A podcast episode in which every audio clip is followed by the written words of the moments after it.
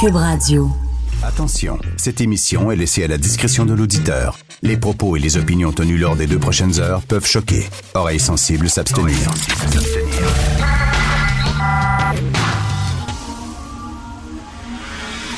Martino. Richard Martineau. Politiquement incorrect. Puis aujourd'hui, elle a fait basculer Jean Talon! Cube Radio. Hey, je pense qu'il y avait l'air content, François. Hein? Il, a dû, euh, il a dû célébrer hier. Alors, merci d'écouter Cube Radio est politiquement incorrect. Alors, Gertrude Bourdon qui a bu la tasse hier. D'ailleurs, l'autre jour, ça me fait rire. Il y avait une photo dans le journal de Mme Bourdon qui avait un chandail rayé jaune et noir. Et Hugo, ici, à la recherche, me dit, me semble, quand tu t'appelles Bourdon, tu portes pas, tu portes pas un chandail rayé jaune et noir. En tout cas, bref, ça n'a pas marché pour elle. Elle a bu la tasse. On va en parler un peu plus tard. Je vais vous parler de rage au volant, cette histoire, bien sûr, euh, qui nous a tous euh, frappés. Euh, un gars qui se fait tirer dessus par un enragé du volant. On va en parler un peu plus tard de ça. Je trouve que les gens sont en tabarnak. Excusez-moi l'expression, mais les gens sont enragés.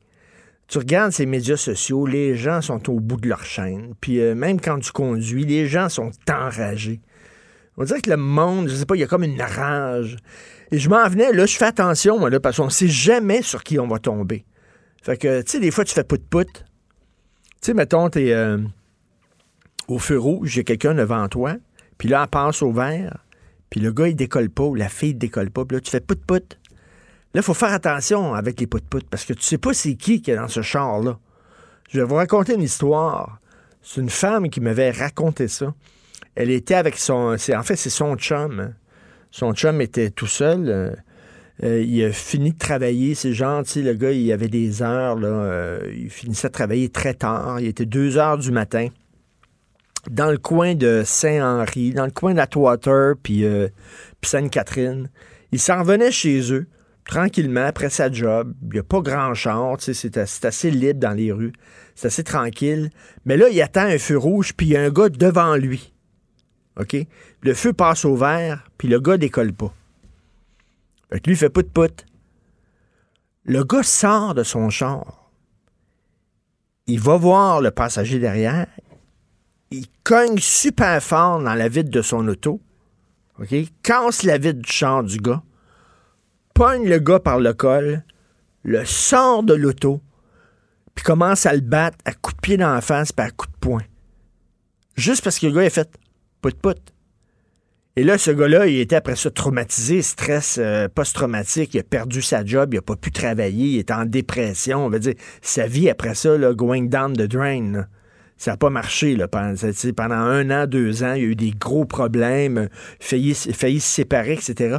Mais tu sais, le gars, t'es dans ton char, tu retournes de travailler, tu fais un petit pout-pout comme ça, et ça se trouve que ça a l'air que le gars était un Hells. Le super après, les policiers qui sont arrivés sur les lieux, ça a l'air que le gars était très connu des policiers. Puis c'était bon. C'est comme un Hells Angel. Fait que je m'en venais tantôt, moi. Je descendais Saint-Hubert. Je descendais Saint-Hubert pour venir euh, ici au studio de Cube Radio. Et euh, Saint-Hubert, c'est une rue à deux voies. Sauf qu'il y a un bozo, je sais pas pourquoi, mais lui, il montait de mon côté. Il montait du côté où je descendais plutôt qu'il était. Il était du mauvais. Lui, il pensait que Saint-Hubert, c'est une, une rue à une voie qui montait. Fait que là, je le vois devant moi. Fait que là, je fais comme un appel de phare. hein. Hi, ho, ho. Ça, c'est un autre son, là? ça. C'est pas pot pot, c'est. Hi, hi, ho. là, j'ai fait pout-pout. Mais là, j'ai dit, d'un coup, c'est un fou. On sait plus maintenant s'il faut faire pout-pout ou pas Il pout-pout. faut savoir décoder le pot parce qu'il y a des. On l'entend l'agressivité dans le. Tu sais, le. le pout, tu sais, qui est long. Non, ouais, non, mais là, Là, tu le sens, mais là, c'est juste un petit. Hey, Pout, pout. Pout pout. Hey, hey, excuse-moi.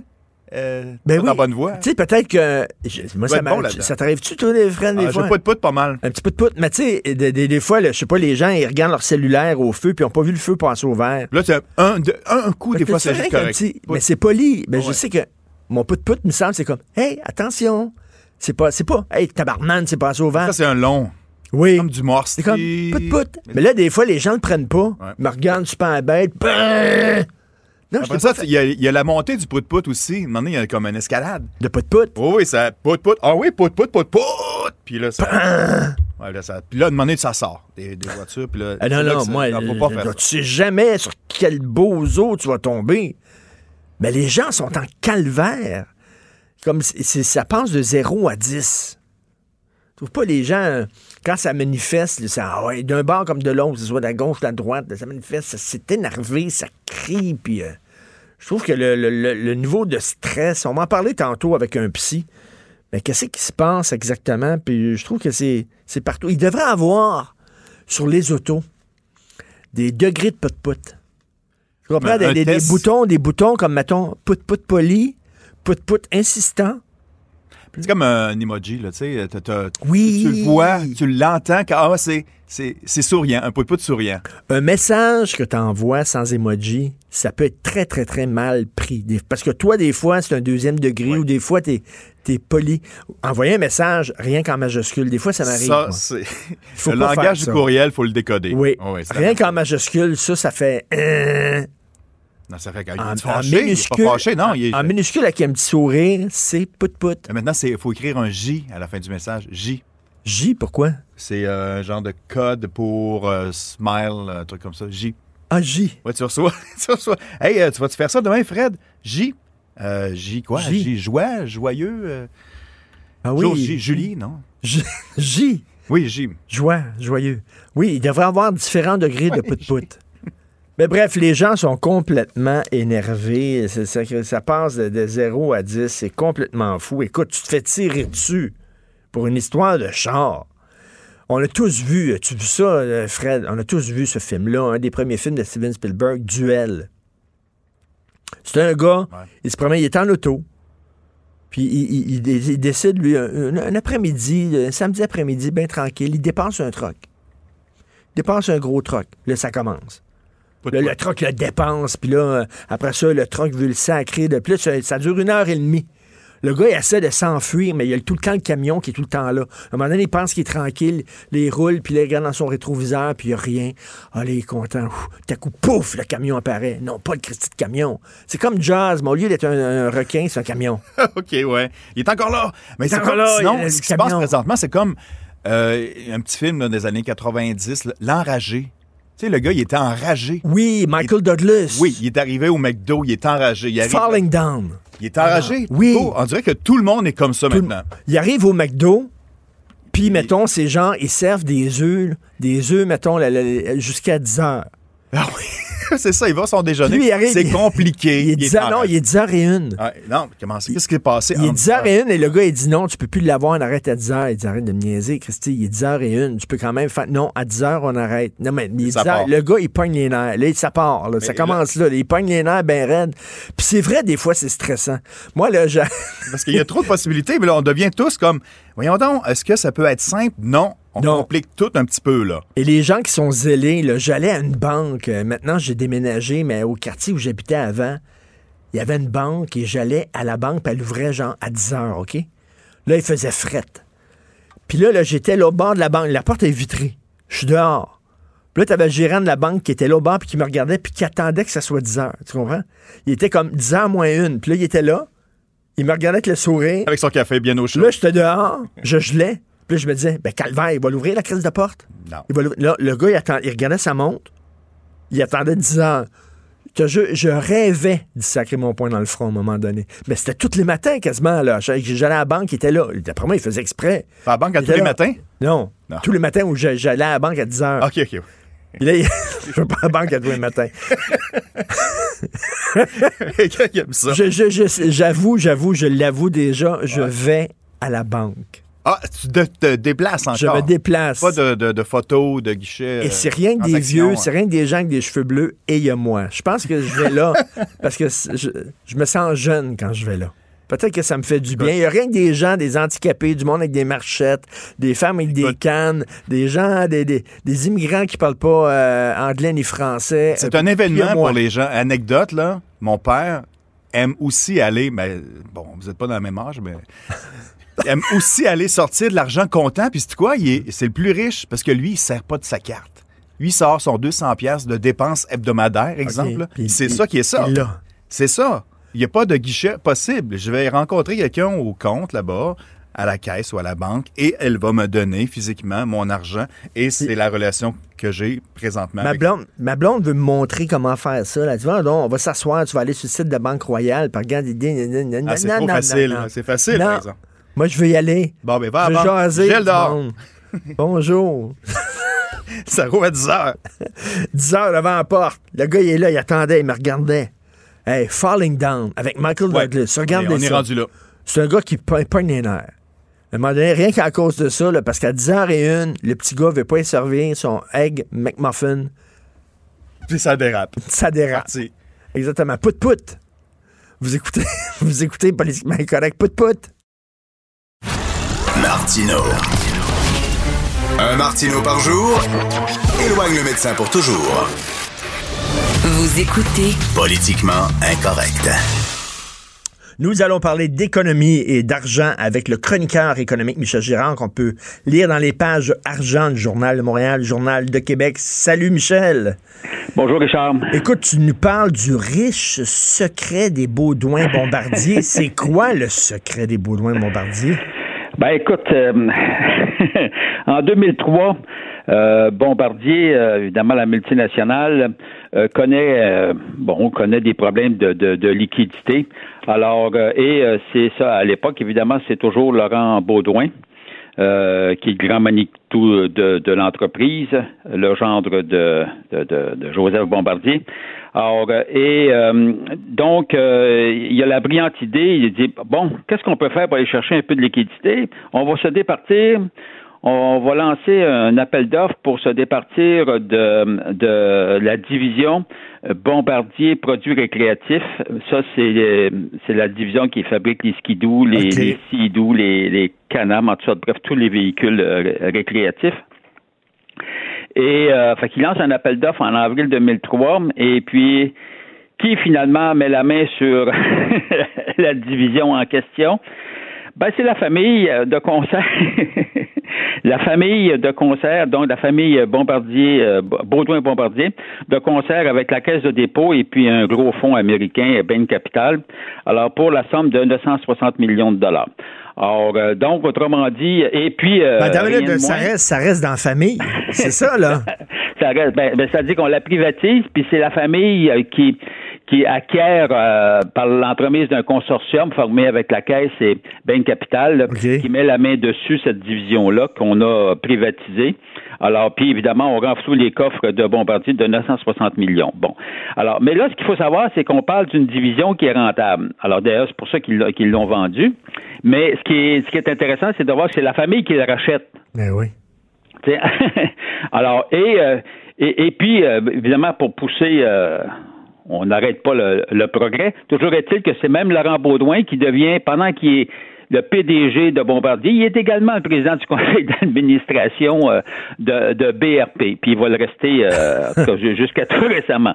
Alors, mais là, ce qu'on découvre, évidemment, c'est que la, la- cette division-là va très bien, et puis euh, les profits sont au rendez-vous. Puis en 2013, là, on était en 2003 quand ça a été vendu, puis en 2013, ben, on lance un premier appel public à l'épargne pour, puis là, pour mon- monnayer, si l'on veut, monétiser, si l'on veut, la valeur de BRP.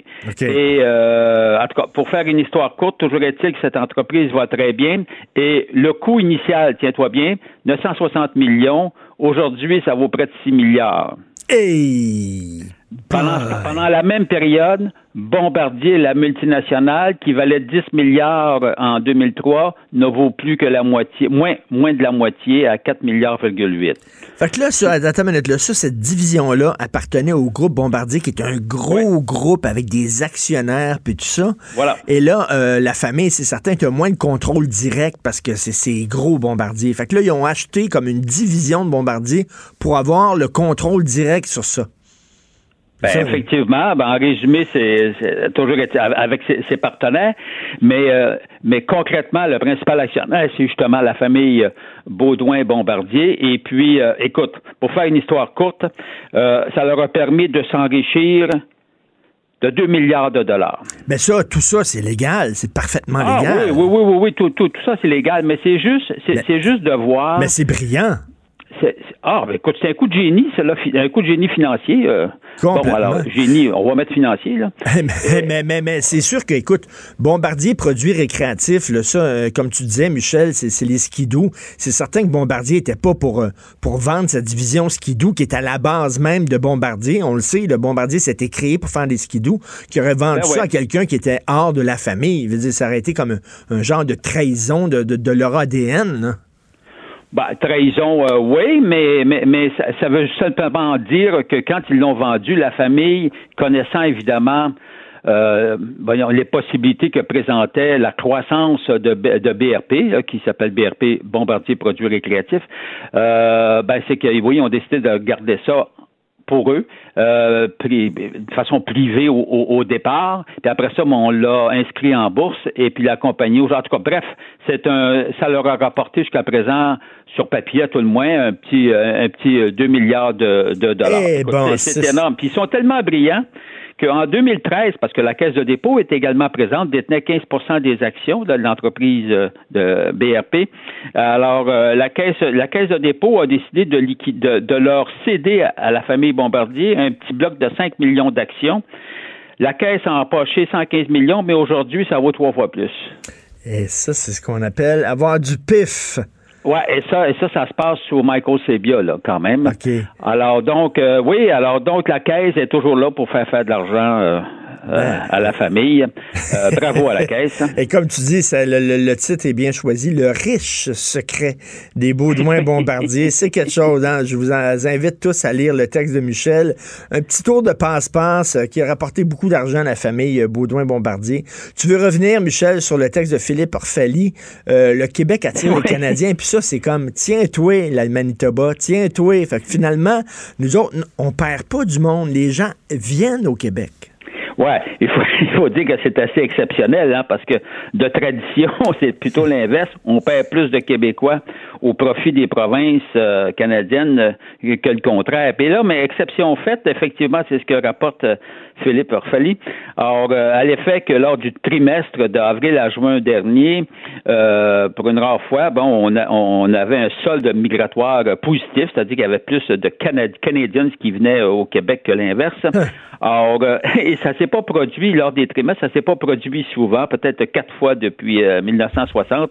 Alors, c'est quand même euh, remarquable. C'est peut-être euh, soit c'est peut-être une tendance, euh, une tendance lourde, on verra bien. Mais il faut dire que le Québec, tu sais, de toutes les provinces, c'est entre guillemets la plus rentable. Ben oui, parce que le gouvernement du Québec, il fait des profits à tour de bras depuis, Ben oui. de, depuis 2015. euh, De, alors, euh, alors que dans les autres provinces, euh, on en arrache euh, davantage. Maintenant, j'aimerais juste annuellement, par contre, il faut savoir, et ça, je trouve ça très intéressant.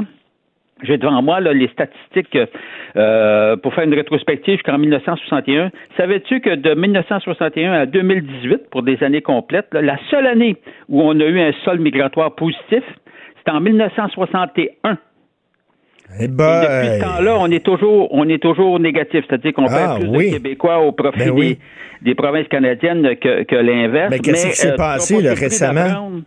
Qu'en 1970, on avait perdu 41 000 personnes, mais tu te rappelles de la crise d'octobre, Ben évidemment? oui. Mais oui, il y avait, l'armée, l'armée les cours d'école. années euh, où on a perdu le plus de monde, comme euh, par hasard, c'est euh, quand le gouvernement Lévesque était au pouvoir, Ah. où on a perdu pendant en 77, 78, 79, là, écoute, c'était plus de 30 000 personnes. là. Ah. Alors, puis après ça, ils se sont assagis. euh, lors de la dernière année de René Lévesque, écoute, on a perdu, entre guillemets, seulement 6 000. Bon.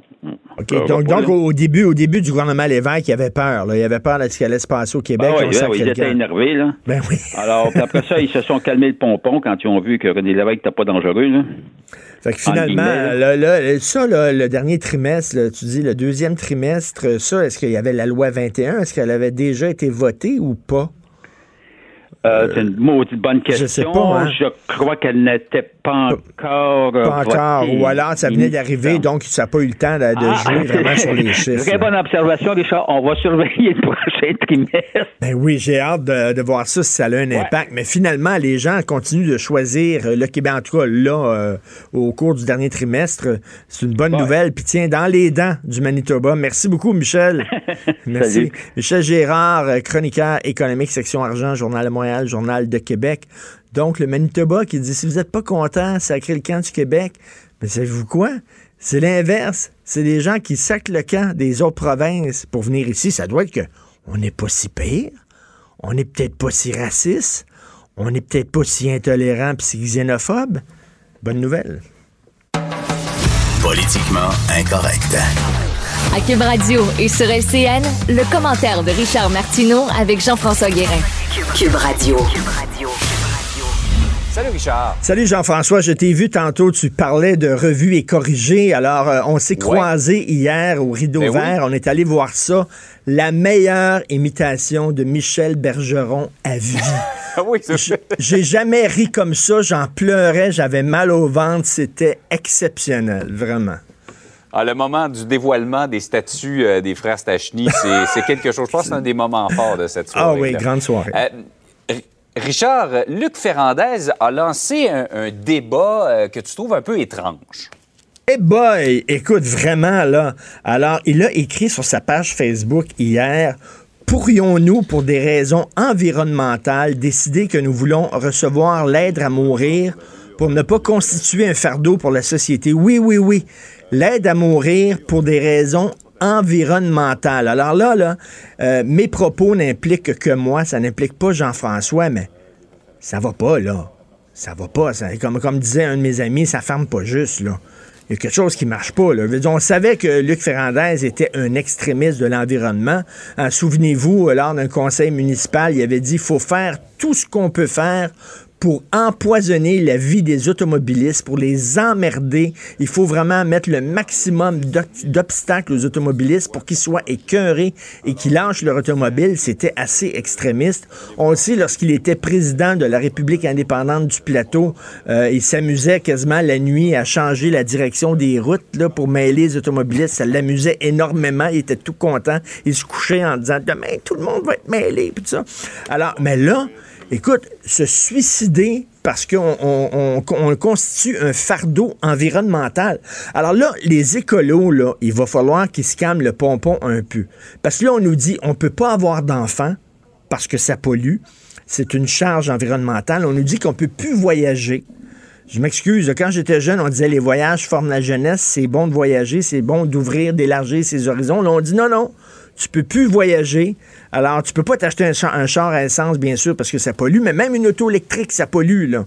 Il y a des chiffres qui sortent, ça pollue, c'est pas bon. Euh, Il faut pas hein, il faut pas utiliser Internet, ça pollue. J'ai lu aussi que maintenant, il faut pas utiliser les papiers de toilette. Attends une minute, es-tu en train de me dire qu'il va falloir que je porte une couche? Ou que j'utilise des guenilles? Je veux dire, en 2019, à un moment donné, il va falloir se calmer. Je comprends que ça va mal dans la vie, mais là, là, Luc Fernandez, quasiment, il faudrait que l'humanité se tue pour que la Terre se porte mieux. Sauf qu'on veut une Terre qui est propre et qui est le fun pour qu'on puisse vivre dessus. Mais là, euh, vraiment, là, euh, c'est c'est assez particulier. Je trouve que ça banalise quand même le suicide. Je rappelle à M. Ferrandez qu'on dépense des sommes assez importantes pour dire le suicide n'est pas une solution. Et là, lui, il voudrait qu'on se suicide pour des raisons environnementales. C'est assez particulier. Les, les réactions ont été très, très fortes hier sur les médias sociaux. Il va falloir qu'il s'explique un peu sur ses propos. là. Ben là. Probablement qu'il aura à le faire dans les prochains jours. Ben, Par ailleurs, euh, Richard, on revient sur ce débat. Est-ce que la juge en chef de la Cour d'appel qui va avoir à statuer sur la loi 21 euh, doit se récuser euh, parce que selon certains, ben, le jupon dépasse? hein? Ben, le jupon, la burqa dépense, là. Alors, tu vas voir, tu vas voir, écoute, Jean-François, une image très simple. Tu vas voir un match canadien Bruins, puis l'arbitre en chef porte le chandail des Bruins de Boston. Tu vas te dire, attends une minute, là, c'est parce qu'il manque d'objectivité. C'est ça qui arrive, là. Il y a des gens qui, des opposants à la loi 21 qui ont contesté devant les tribunaux. Euh, ils ont perdu, sont allés en cours d'appel. Et là, il y a une juge, Mme Nicole Duval-Essler, qui se penche sur la validité de la loi 21. Sauf que elle n'est pas objective du tout. On s'attend d'une juge qu'elle soit objective, qu'elle écoute les deux côtés et après ça, qu'elle prenne position après une période de réflexion. Et là, elle, elle a dit euh, que c'est écrit dans la loi que cette loi-là, la loi 21, s'attaque euh, spécifiquement aux musulmanes, ce qui est faux. C'est tous les signes religieux qui sont interdits, les hommes avec les les hommes avec les turbans, les crucifix, etc. C'est pas vrai que ça, ça ne vise que les musulmanes. Elle dit, euh, elle dit que les gens, la loi 21, c'est une allergie. C'est une allergie visuelle aux signes religieux. Donc, elle est en train de dire que les opposants, euh, c'est-à-dire que les, adeptes de la loi 21, ceux qui appuient la, loi, la loi 21, souffrent d'une maladie qui sont allergiques aux signes religieux. Je m'excuse, mais là, son jupon dépasse. Et là, le 10 décembre, euh, non, récemment, là, euh, récemment, elle, elle a pris la parole devant un regroupement de juristes qui est opposé à la loi 21. Donc, elle le dit elle-même où elle se situait. Et là, il y a Frédéric Bastien, qui est un historien, et il y a aussi Mme Louise Mayou, qui est une euh, militante pro-laïcité, qui est une professeure au cégep Dawson.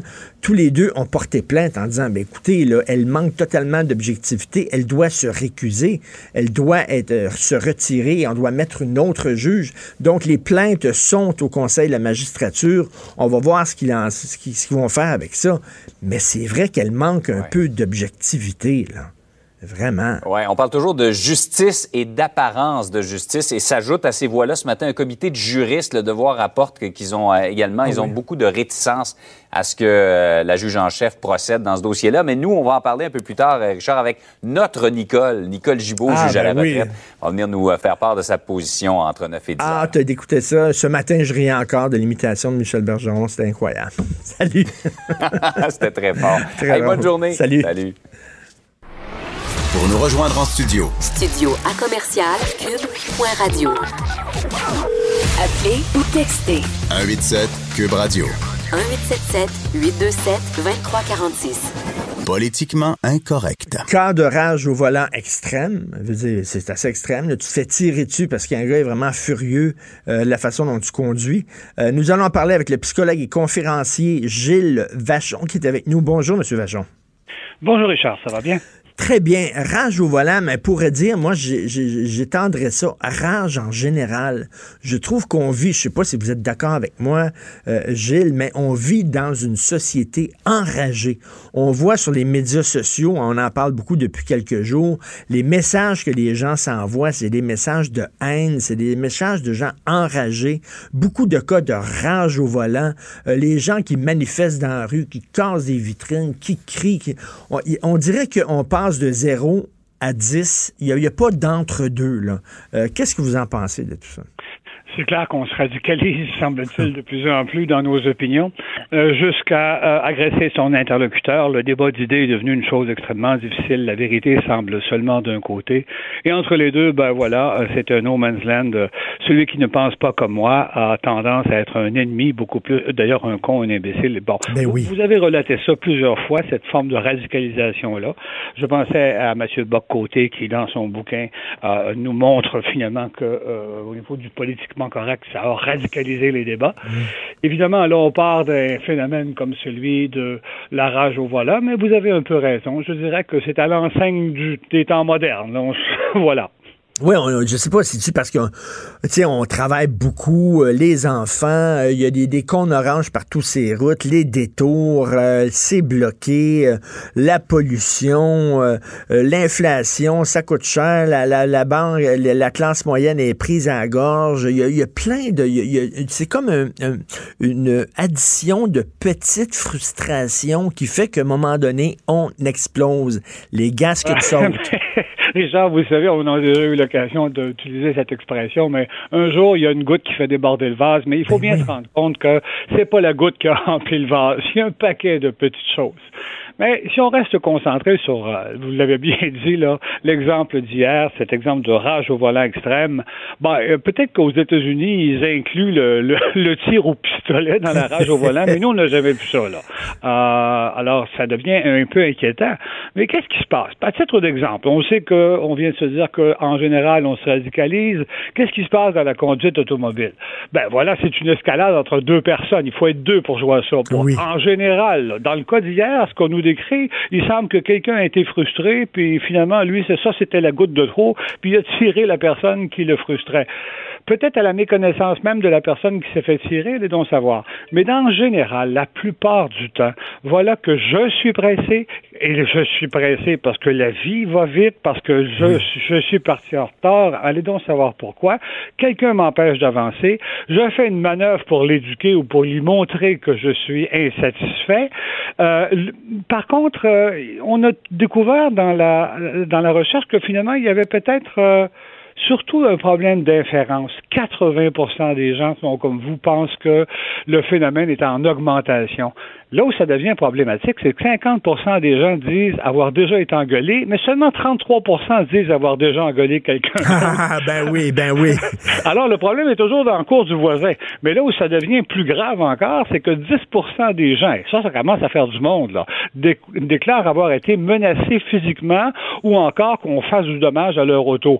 Contre seulement 2% des gens qui croient avoir déjà menacé quelqu'un d'autre. Alors là, on est définitivement dans une règle d'attribution c'est très drôle, mais c'est très drôle. C'est toujours les autres qui s'énervent. Mais nous autres, on est calme. Nous autres, on est calme. Voilà, le, bien est de mon côté. Et s'il est de mon côté, il n'est pas de l'autre côté, c'est clair.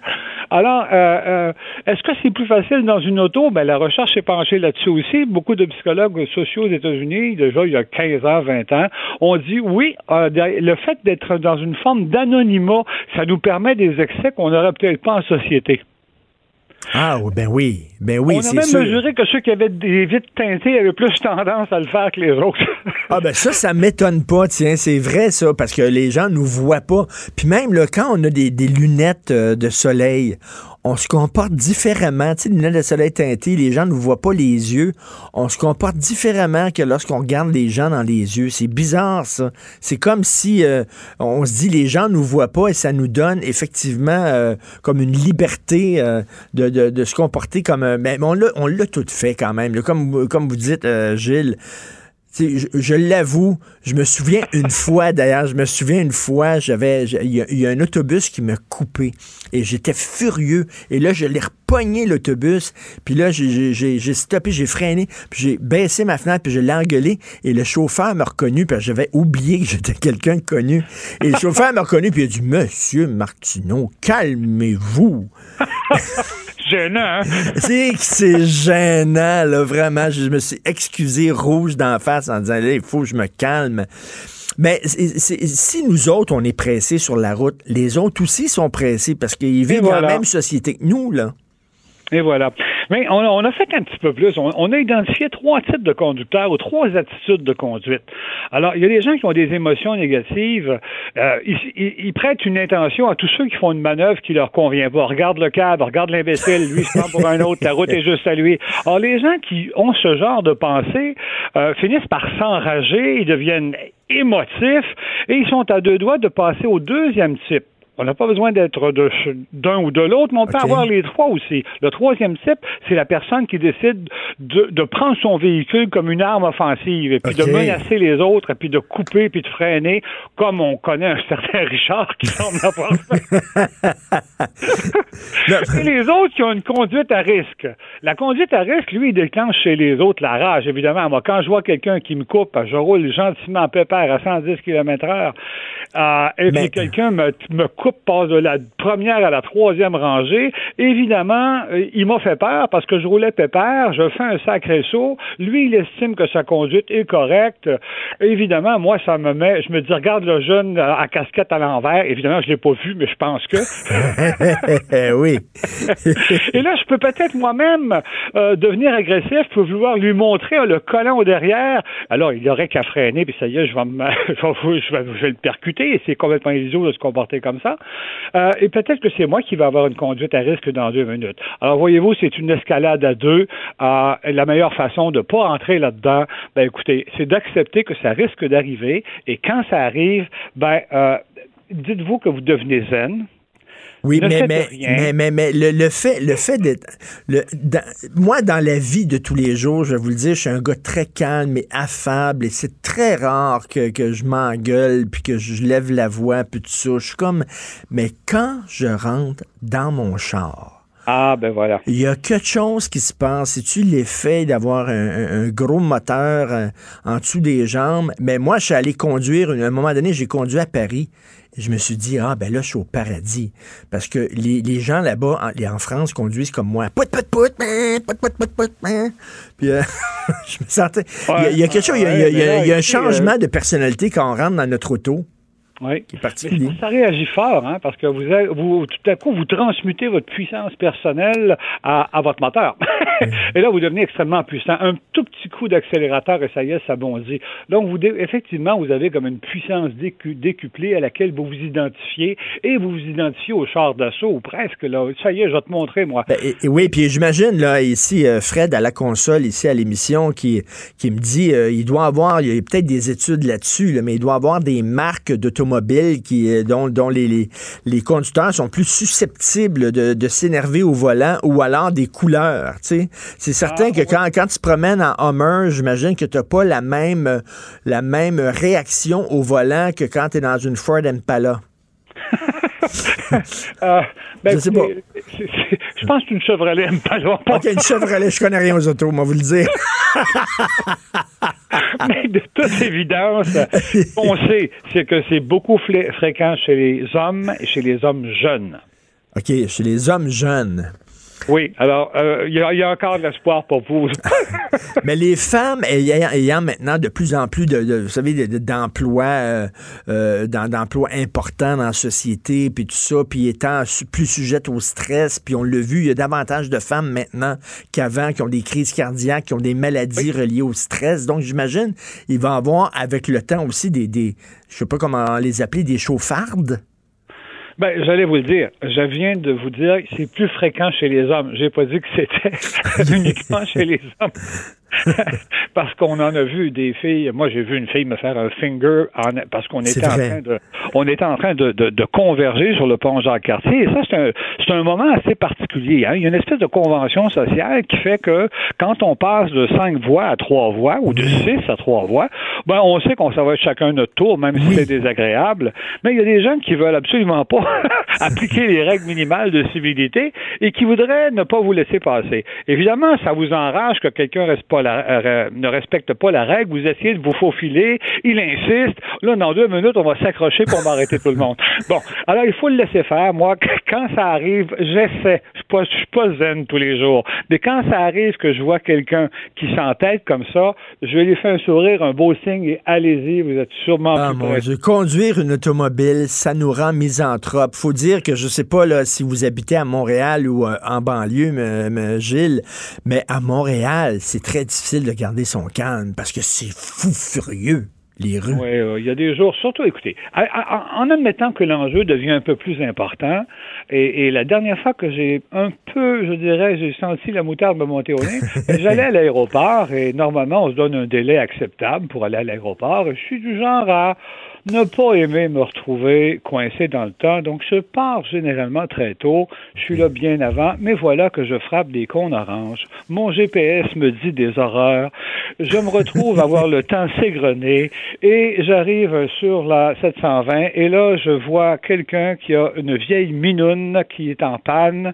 Évidemment, faut pas être tâté à peu près. Évidemment, tout mon jargon mental interne est parti. Euh, et là, je, me, je reconnais tout que je dénonce, il semblerait que tout le monde peut être atteint de cette maladie Donc, c'est peut-être de faire des fois du sport, je je sais pas, de la boxe, se taper sur un sur un, sur un sac, ça fait du bien, ça, sort notre agressivité. Euh, je me souviens, euh, j'ai le moment donné au franc-tireur, il y a plusieurs années de ça, moi et Benoît, euh, pour le, le, un reportage, on avait démoli une auto, euh, vous savez, dans une cour à scrap. Là. Oui. Il y avait un vieux char et on nous avait donné chacun une masse, moi puis euh, euh, Benoît, et on avait des lunettes en plastique. Et on a démoli une auto à, à, coup de masse. Ça a tellement fait de bien. Oui. Vous ne pas savoir comment. Au niveau de l'épuisement. oh, mon Parce que vous n'êtes peut-être pas quelqu'un de franchement agressif. Non. Mais puisque vous parlez de cette expérience, euh, vous l'avez fait dans le cadre d'une euh, d'une espèce d'invention. Ça venait des États-Unis, ça effectivement. Il y avait, euh, vous, pouviez payer 50 dollars. Vous pouviez casser une voiture qui était ah. relativement, qui était à la case bien sûr, mais qui avait quand même belle apparence. Et vous faisiez un plaisir noir de faire ça. Ah, mais on s'est rendu compte que c'était dangereux. C'était dangereux parce que ça déclenchait. Il y a des gens qui laissaient pas la masse en partant. ça, les, ça les rendait encore plus agressifs. Merci, toujours un plaisir de vous parler, Gilles Vachon, euh, psychologue et conférencier. Merci. Au plaisir. Salut. Martineau et l'actualité, c'est comme le yin et le yang. Impossible de les dissocier. Politiquement incorrect. Alors, nous parlons avec le chroniqueur et blogueur Steve e. Fortin, Journal de Montréal, Journal du Québec. Salut, Steve. Hey, salut, Richard, comment ça va? Ben, très bien. Écoute, bien sûr, on revient euh, sur la partielle d'hier. Madame Bourdon a été piquée au vif. T'as qu'à-tu, Bourdon, piqué? Merci beaucoup. aïe, aïe, aïe. Bon. Alors, Ah, qu'est-ce sais, on, on se remet là un peu, là, il y a début de semaine, écoute, on va, on va la permettre, celle-là, Richard. Qu'est-ce que tu en penses de ça? Écoute, un gagnant, trois perdants. Moi, je le vois comme ça. Écoute, euh, il faut, premièrement, là, il fallait voir c'était quoi les attentes de chacun des partis, puis aussi remettre en contexte que c'est une partielle, euh, tu sais, je veux dire, euh, un an, ça fait juste un an que la, la- la- dernière élection a été faite. On s'en souvient, Sébastien Prou, bon, il reste pas, il décide que, euh, suite au résultat, là, ce qui s'est passé, il quitte. Euh, il faut aussi euh, se souvenir que ce comté-là, j'ai lu j'ai lu différentes personnes là et on m'a il y a, quelqu'un qui m'a écrit qui, est- qui un apparatchik du, du PQ dans les années 70 puis il dit écoute René Lévesque avait travaillé très très fort en 76 puis 81 pour essayer de gagner ce comté-là c'est un comté qui lui a toujours échappé écoute c'est 50 ans c'est 52 ans en fait de, de, de, de continuité libérale dans ce dans ce comté-là là, tu sais c'est c'est pas rien et puis là, ce qui arrive, c'est que euh, le Parti libéral du Québec se trouve avec sans aucune représentation à l'est d'Anjou. C'est pas c'est pas rien, complètement rayé de la carte. Mais là, Il ils vont-tu ils vont-tu comprendre le message? Parce qu'à un moment donné, c'est un message, là. Il va falloir qu'ils reconnectent avec les francophones. On dirait qu'ils ne comprennent pas, ça.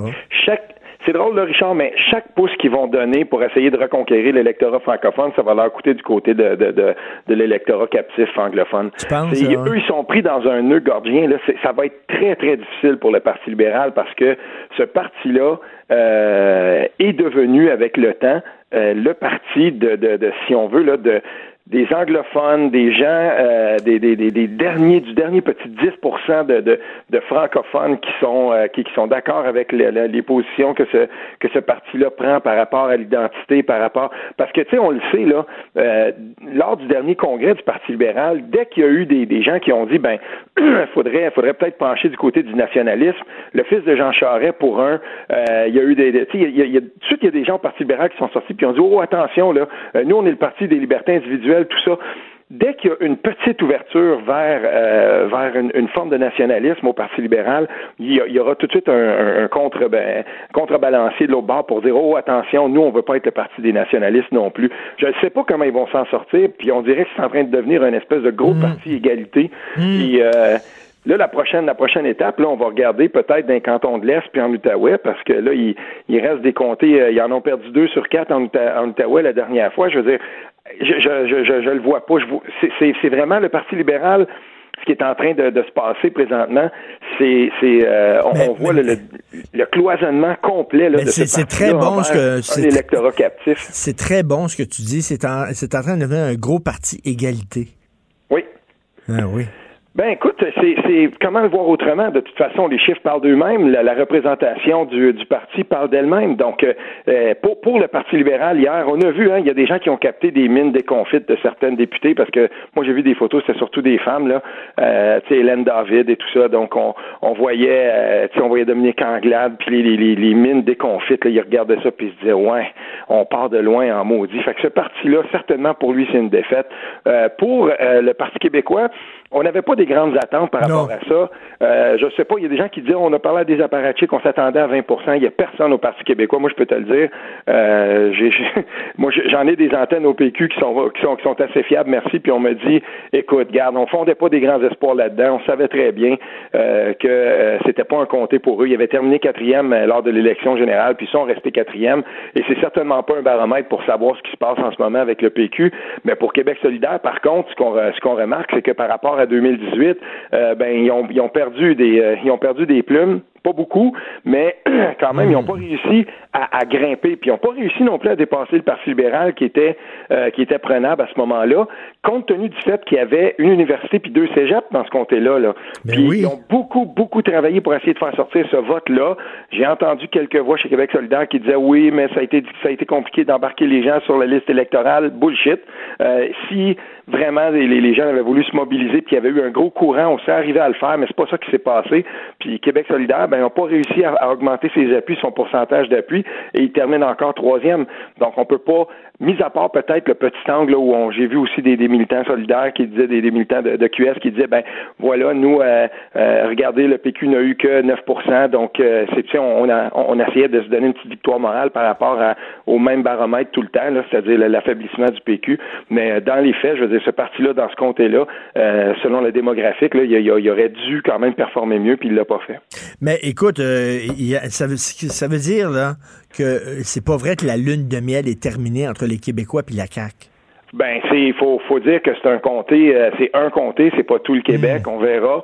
Euh, oui, c'est vrai que la CAQ a réussi quand même à faire euh, à faire un gain, mais tu sais, d'un autre côté, les, élè- les, les électeurs de ce comté-là qui n'avaient jamais euh, voté, tu sais, je veux dire depuis plus de 50 ans, qui avaient toujours été libéral, ben l'autre l'autre ligne, l'autre façon de voir ça, c'est que les partis fédéralistes dans ce dans ce comté dans ce comté-là ont voté à 67,10% pour euh, pour des partis fédéralistes. Puis je veux dire, les, les, les indépendantistes entre guillemets ont eu 27 des votes.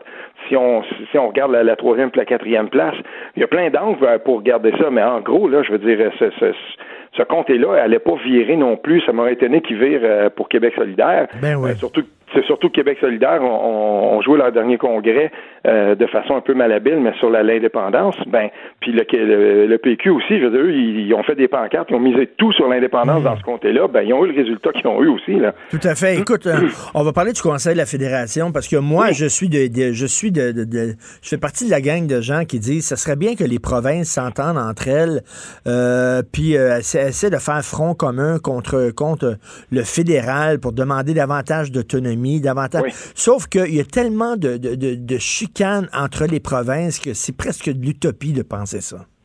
Oui, tout à fait. Non seulement c'est de l'utopie, mais on a vu que le ciment craquait de partout. Mais avant de faire ça, euh, je, veux juste mentionner quelque chose quand même, Richard.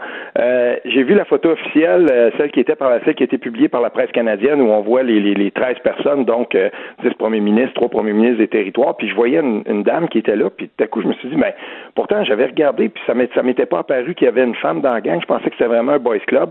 Ben c'est Caroline Cochrane, son nom, euh, première ministre du territoire des du Nord-Ouest. Donc c'est la seule femme qui est là. Elle représente 0,001% de la population canadienne. Puis le territoire du Nord-Ouest, ils ont un comté au fédéral sur 338. Voilà la représentation de la première ministre, seule femme. C'est vraiment un boys club, cette Eh, affaire-là. C'est un peu hein. décourageant. Mais euh, je tenais à le mentionner parce que faut, à un moment donné, il faut, faut, euh, faut le dire, faut, faut quand même le voir. Euh, c'est- ça.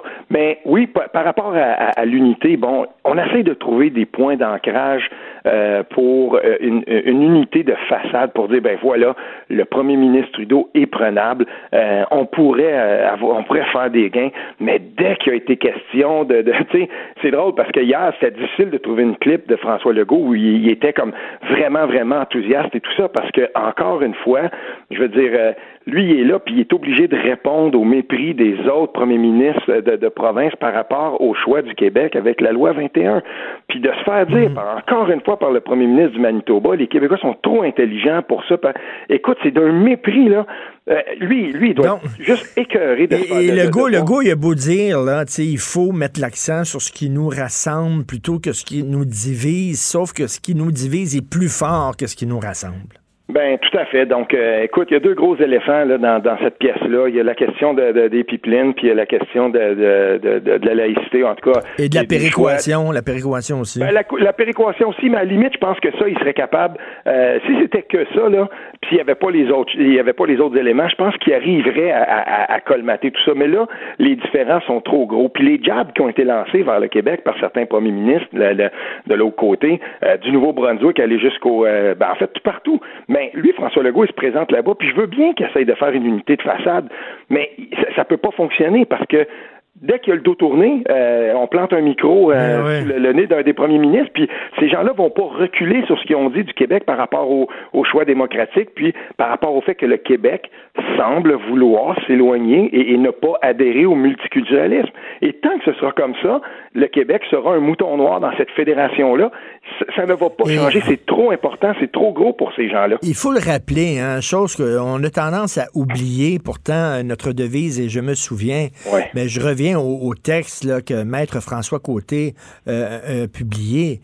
Euh, Oui. On l'a jamais signé, la Constitution. On l'a jamais euh, reconnu, la Constitution canadienne.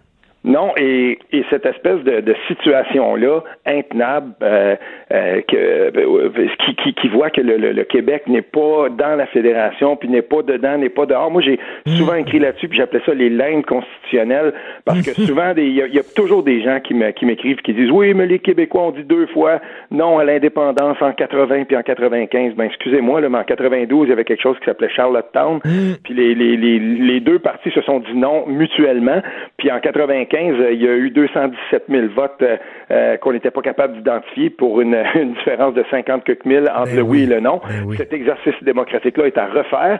Et, et, et en gros, quand même, quand on regarde ça, là, en 2017, c'est quand même étrange. J'ai essayé, j'ai parlé avec des gens d'autres pays, notamment certains amis à moi qui habitent les États-Unis et pour qui la Constitution, c'est quelque chose qui est absolument fondamental. Le Canada, en 2017, a fêté sa Constitution, son 150e anniversaire, avec 22% des gens qui n'ont pas adhéré. Puis, dans d'autres pays, là, ce serait impensable de faire ça. On pourrait Ben pas non. faire ça. Les gens n'accepteraient pas ça. Ben non, eux autres, ils ont signé, puis on dit, ah, c'est fait, c'est fait. C'est incroyable qu'ils vivent avec sans aucun problème avec le fait que le Québec n'a pas signé. Mais tu sais, que tu parles des limbes, pour ceux qui euh, ceux connaissent un peu le- le- leur religion, les limbes, c'est que t'es pas en enfer, t'es pas au paradis, t'es comme entre les deux, t'es comme dans une salle d'attente. C'est là qu'on... Tu sais, mais quel chemin on va prendre? On va-tu rentrer au Canada? On va-tu sortir? On dirait qu'on est dans les limbes. Ben, écoute, euh, puis pendant ce temps-là, ben, euh, tu sais, je veux dire, on, on- en 95, en 95 après le référendum, il y a, il y a des, il y a des politiciens au Canada euh, et au Québec qui disaient, ben voilà, euh, la, la démographie, c'est-à-dire le, le, le vide démographique et, et le, fait que euh, la démographie était déclinante au Québec et puis l'immigration, on a, on a dit ça. Il y a des gens qui ont dit ça. Bon, ben, chez Lockup, c'en était une, par exemple, Christophe Siros, à l'époque, député libéral, avait dit ça. Ben, écoutez, à cause de la démographie puis de l'immigration, à un moment donné, le Québec pourra plus la faire, l'indépendance. Puis, Eh ça avait pas, à cette époque-là, on regardait pas les débats d'aujourd'hui avec le, la même lorgnette, fait que ça avait pas fait un gros scandale. Mais pourtant, euh, je veux dire, euh, moi, j'ai l'impression, des fois, qu'il y a des gens qui se disent, ben, laissons le temps faire son œuvre. Tout simplement parce qu'à un moment donné, euh, je veux dire, ça sera, ça sera tout simplement mathématiquement impossible de faire l'indépendance. Ça va être trop tard. là. La fenêtre d'opportunité se referme là, peu à peu. Là. Comme Oui. tu le dis, mon Dieu, on, va, on risque d'être dans Mais pendant super en, en longtemps. attendant, par contre, je veux dire une chose, c'est que les Québécois, il y, a, il y a comme une espèce de façon, il, y a, il y a une résilience euh, quand même des Québécois qui n'est pas inintéressante. Euh, après 15 années, si on veut, là, quasi in- ininterrompues de, gouvernement libéral, les, Québécois se, virent de bord puis se disent, ben écoute, on n'est pas prêt pour l'indépendance. Toutefois, le, le nationalisme décomplexé de François Legault peut être intéressant. Puis on se retrouve, et, on le voit là, dès que ça, dès que ça, ça se montre un peu, que ce soit Robert Bourassa qui l'ait fait ou euh, René Lévesque à l'époque, parce que Robert Bourassa, on oublie là, mais pour les gens qui, euh, qui, qui s'intéressent peut-être aux caricatures politiques, à l'époque, le musée McCord en a une- toute une collection en ligne, mais à l'époque, les caricatures qu'on pouvait faire de Robert Bourassa dans le temps de Charlottetown, c'était vraiment, vraiment méprisant. Ah Puis, oui. parce qu'il était, il, il- il montrait, il, il y avait comme une, une espèce de face, de, il montrait un certain nationalisme qui, qui, qui Mais ne oui. plaisait pas au Canada anglais. Et un nationalisme qu'on ne retrouve plus au Parti libéral aujourd'hui, malheureusement, surtout depuis Ben le non, passage et- de Couillard. Mais Et, et duquel euh, François Legault s'inspire sans cesse. tout à fait. Mais merci beaucoup. Écoute, t'es en feu. Euh, J'ai euh, très hâte de te lire cette semaine euh, sur tout ça. Steve Fortin, merci beaucoup. Steve. Merci, salut Richard. L'art est dans la manière. Non, c'est pas de la comédie. C'est politiquement incorrect avec Martineau. Alors, mon ami Guy Perkins qui, euh, qui m'a écrit euh, Geneviève Bourdon n'a pas réussi à créer un buzz. Elle est très bonne. Je parlais tantôt que je faisais partie des gens qui allaient à la banque. Une auditrice, Nadine, qui m'a écrit, dit, euh, elle, elle me dit J'avoue que j'aime encore le contact humain. Exemple, à l'épicerie. J'habite une petite ville de 8000 habitants, mais je connais tous les employés de l'épicerie, puis je discute avec l'un ou l'autre à chaque semaine. Ça crée un esprit de communauté. Est-ce que la nouvelle mode des commandes sur Internet ne brise-t-elle pas ce sentiment? Les gens ne se connaissent pas. Je suis tout à fait d'accord. Moi, j'aime ça aller à la librairie encore, jaser avec le libraire, puis qu'est-ce que vous me conseillez, puis y a-tu un bon livre que vous avez lu, puis avez-vous vu ça, le Goncourt, ça a l'air que vous donner à, un petit jaser jaser avec le monde. C'est peut-être, c'est peut-être vieux, là, je sais pas. C'est Dans le temps des des- clubs vidéo, c'était le fun, ça. Oui. T'as-tu vu un bon film récemment? Qu'est-ce qui est arrivé? Qu'est-ce que- hey, aimes-tu ça, Ah, Tarantino? Si t'aimes ça, Tarantino, tu devrais regarder, regarde ce film-là, Donkey Kong, là. Ça l'a inspiré là, pour Réservoir Dogs. ça, ouais. Regarde ça, ça va être bon. C'est le fun, jaser. Là, tu commandes tout par Amazon, tu commandes tout par Internet, tu, euh, tu fais tes affaires électroniques, tu plus de contact avec le monde, tu es dans ta bulle. sur Facebook, tu lis rien que des gens qui pensent comme toi, tu es dans ton char tout seul, je sais pas. J'ai- J'aime ça encore, moi. Je, cette nostalgie-là de bonjour, comment ça va? Ça va bien? Oui. Monsieur Martineau, toujours la même chose? Oui. C'est bon. En tout cas, bref. Je suis, rendu vieux. Qu'est-ce que vous voulez que je? C'est peut-être ça. Euh, je veux parler là, de ce programme qui bonifie les congés parentaux pour euh, les parents euh, qui ont des enfants. Et c'est pas la même chose que selon que ton, ton enfant selon les voies biologiques et selon que ton enfant est adopté. Je trouve que ça n'a juste aucun maudit bon sens. Et ça me fait encore penser à cette réforme du programme d'immigration qui touchait particulièrement les étudiants, que les gens dit, voyons donc, ça n'a pas de maudit bon sens. C'est comme, je reviens souvent là-dessus, la CAQ, des fois, ils sortent le gâteau du four avant qu'il soit parfaitement cuit. Tu mets le cure-dent dans le gâteau, tu le sors, puis il y a plein de gâteaux de poignée sur le cure-dent, ça veut dire qu'il n'est pas cuit. On dirait que c'est ça, ils n'ont pas pensé. Des gens qui vont au Vietnam chercher des enfants qui ont été abandonnés, qui étaient dans des orphelinats, déjà là, qui ont euh, une blessure émotive. Tu les amènes dans un pays, souvent en plein hiver, ils n'ont jamais vu ça. Ils savent pas c'est quoi le froid. Ils n'ont aucune idée c'est quoi la neige. Ils sont dépaysés. Là, tu as besoin de tisser des liens de confiance avec ces enfants-là, de les mettre en confiance, de les entourer d'amour. Puis si tu pars trop tôt pour la job, ils vont avoir le sentiment que tu les abandonnes une autre fois. On a-tu vraiment besoin d'expliquer ça, là? Ils ont un très bon ministre de l'Éducation, qui est M. Roberge, qui est un gars sensible. Bon, on a-tu vraiment besoin d'expliquer ça à la CAQ que ça tient pas debout de faire une différence? Puis le pire, c'est que les affaires sur leurs congés parentaux, leur programme de bonification des congés parentaux, il y a trois formes de parents. Si tu as tes enfants par voie naturelle, tu vas avoir beaucoup de congés parentaux. Si tu les adoptes à l'étranger, tu vas en avoir moins. Et si tu les adoptes au Québec, tu vas en avoir encore moins. Donc, je comprends pas. C'est-à-dire que si tu vas adopter tes enfants à l'étranger, tu vas avoir plus de congés. Donc, on te décourage quasiment d'adopter des enfants au Québec. Quelque chose que ça ne me passe pas par la tête, alors qu'au contraire, on devrait encourager les Québécois. Euh, Il y a plein d'enfants ici qui sont abandonnés par leur famille, euh, euh, à DPJ, etc. Je ne comprends pas leur programme. Euh, Ils disent qu'ils vont, euh, vont revoir ça, euh, qu'ils vont re- retourner à la planche à dessin. Je l'espère parce que ça n'a pas de sens de faire des différences comme ça entre les parents. Vous écoutez politiquement incorrect. Martino, le seul qui peut tourner à droite sur la rouge à Montréal. Politiquement incorrect. Mais c'est politiquement correct de l'écouter. Vous savez qu'il y a des plaintes qui ont été déposées contre la juge Nicole Duval-Essler qui se penche actuellement euh, sur la loi 21. Elle est juge en chef de la Cour d'appel. Nous allons en parler avec Mathieu Boccoté, que vous connaissez bien, chroniqueur, blogueur, Journal de Montréal, Journal de Québec et animateur ici du balado Les idées mènent le monde, des entrevues avec des intellectuels, des entrevues passionnantes. Salut Mathieu. Bonjour. Écoute, euh, Mathieu, avant de parler là, de la juge Duval-Essler, je veux t'entendre sur les propos ahurissants de Luc Ferrandez euh, qui dit que on devrait pouvoir demander l'aide médicale à mourir pour des raisons environnementales. C'est la déclaration la plus absurde de l'année. Qu'est-ce que tu en penses? Je sais que tu écris là-dessus demain. Oui, ça, ça va être l'objet de la chronique demain. En fait, en deux choses.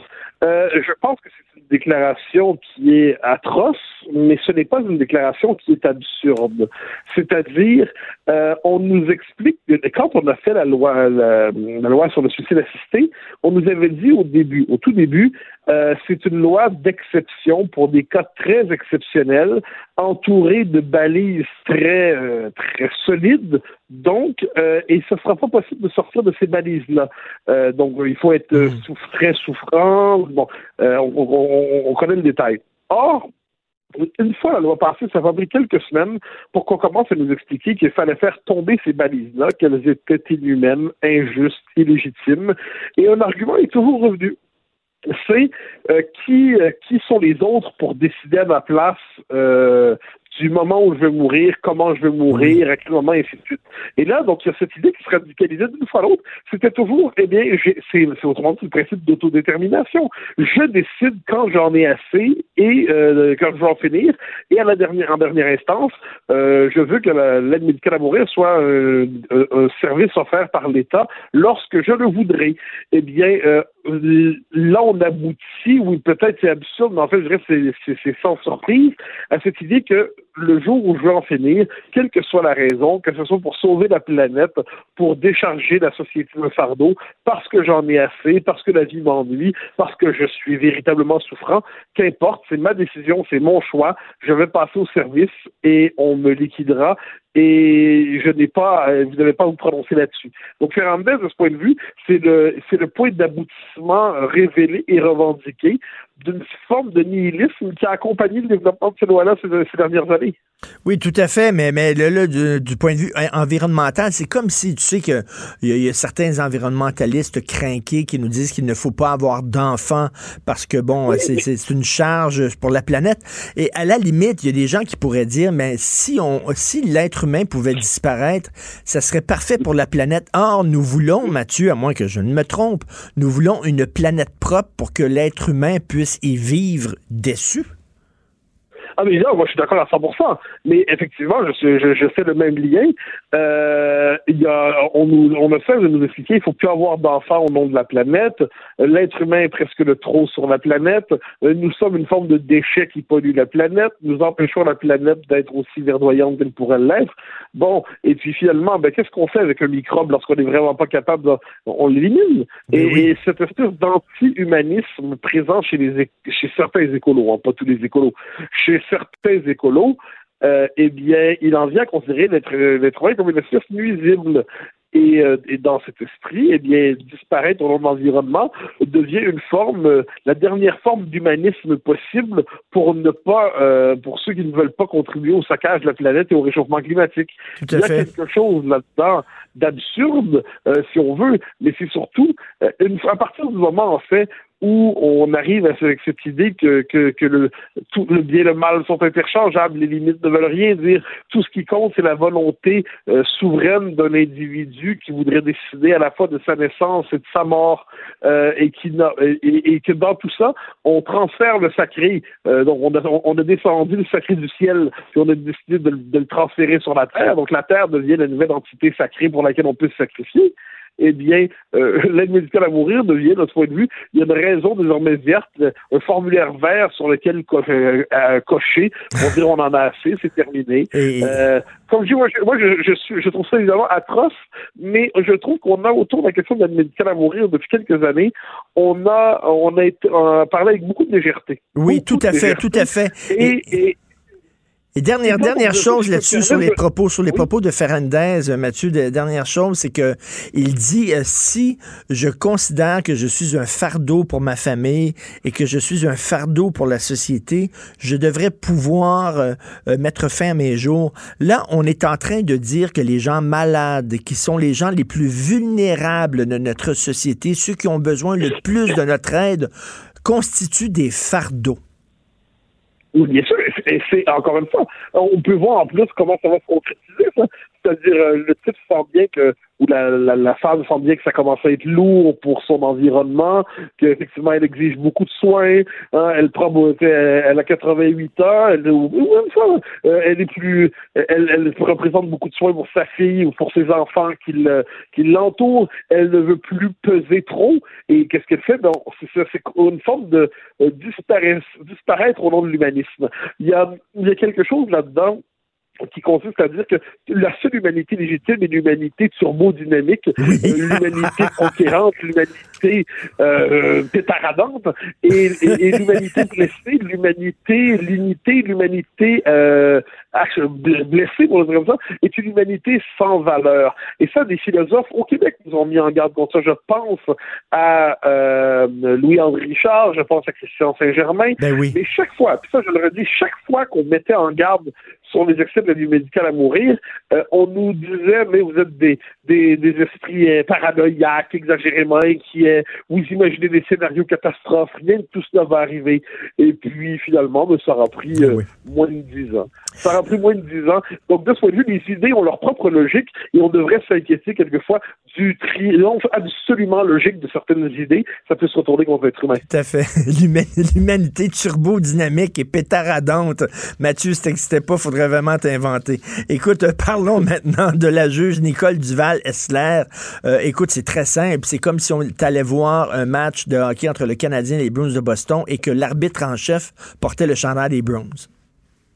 Oui, alors normalement, je dirais la plupart du temps, on sait que le gouvernement des juges, on sait que les juges sont militants, on sait que les juges ont cette espèce de de, de prétention aujourd'hui à réécrire la loi à la place du législateur parce qu'ils croient avoir une légitimité supérieure.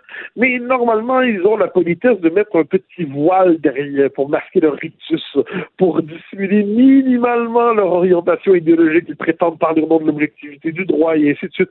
Et là, on s'est retrouvé dans une situation où la juge, comme qui dirait, a décidé de se lâcher, de, de se lâcher douce.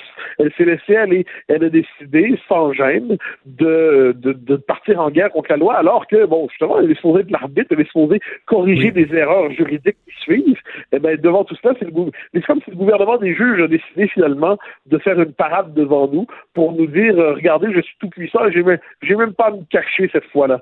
Euh, eh ben là, c'est en train de se retourner un peu contre Madame qui euh, qui voit sur, elle n'a jamais connu manifestement autant d'attention dans sa dans sa vie, d'attention négative.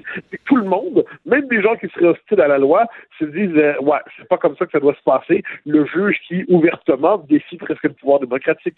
Et faut-il s'en surprendre, cela dit, parce que effectivement, euh, la Constitution, elle est ce qu'elle est, elle protège, elle enchasse euh, dans nos lois le multiculturalisme, euh, la Charte des droits est là pour le défendre, donc ça fait partie de l'ADN du pays et elle est juge, ben, je veux dire, elle, elle applique l'ADN du pays, là. Ah ben voilà, ça, ça voilà, c'est vrai qu'il y a un élément. On est devant un régime, le régime canadien, le régime de 1982, le multiculturalisme en est un, élément fondamental. C'est-à-dire, c'est pas une option. Peu importe le gouvernement qui passe au Canada, le multiculturalisme s'applique parce que c'est dans la constitution du pays, une constitution qu'on n'a pas signée d'ailleurs. Or, or, euh, lorsqu'on, mais la plupart du temps, on vit dans la fiction d'un débat démocratique libre où on peut agir comme, librement, collectivement, comme peuple des Québécois. Alors lorsqu'on vient de se faire rappeler d'une certaine manière, c'est le cadre dans lequel on évolue. Mais la plupart du temps, parce que c'est dur à avouer qu'on évolue dans un cadre qui étouffe notre, nos aspirations démocratiques, on fait semblant de pas le voir. Là, c'est comme si le cadre nous a donné un coup sur la tête pour qu'il se rappeler qu'on soit conscient qu'il est là. Et là, on est tout surpris. Et ça, c'est une autre question. Mais moi, ça fait des années, en fait, ça fait des années que je dis que le jour où on met de l'avant la laïcité, on entre dans une dynamique de crise de régime. Et bien, cette crise de régime, je pensais qu'elle prendrait un peu plus de temps pour se manifester. Eh bien non, c'est déjà en train de commencer. Et là, on nous dit euh, la loi 21 ne passe pas le test de la Constitution. Oui, mais la Constitution, on l'a jamais signée, on l'a jamais reconnue. Euh, Jean Charest l'a jamais signé, Daniel Johnson fils l'a jamais signé, Philippe Couillard l'a jamais signé. Donc, et les, les premiers ministres euh, péquistes et libéraux, et là, notre premier ministre paquiste, euh, l'a pas signé. Donc, on fait quoi? C'est-à-dire, on, on revendique une Constitution que nous ne reconnaissons pas. Mais alors là, il va falloir qu'on soit conséquent. Parce que, effectivement, on conteste, on ne reconnaît pas la Constitution canadienne. La plupart du temps, on nous dira que ça compte pas sur des fameuses vraies affaires de la vie ordinaire. Ce qui est plus ou moins vrai sur du temps passant, euh, qu'on pense à, à l'arrêt Jordan. On voit que la Constitution fait des effets sur notre vie juridique de mille manières. Mais là, là, qu'est-ce qu'on voit? C'est que sur une question de choix collectif fondamental. C'est-à-dire un choix sur ce que nous sommes comme peuple, ce que nous voulons comme peuple, eh bien, le Canada nous dit, vous ne pouvez pas.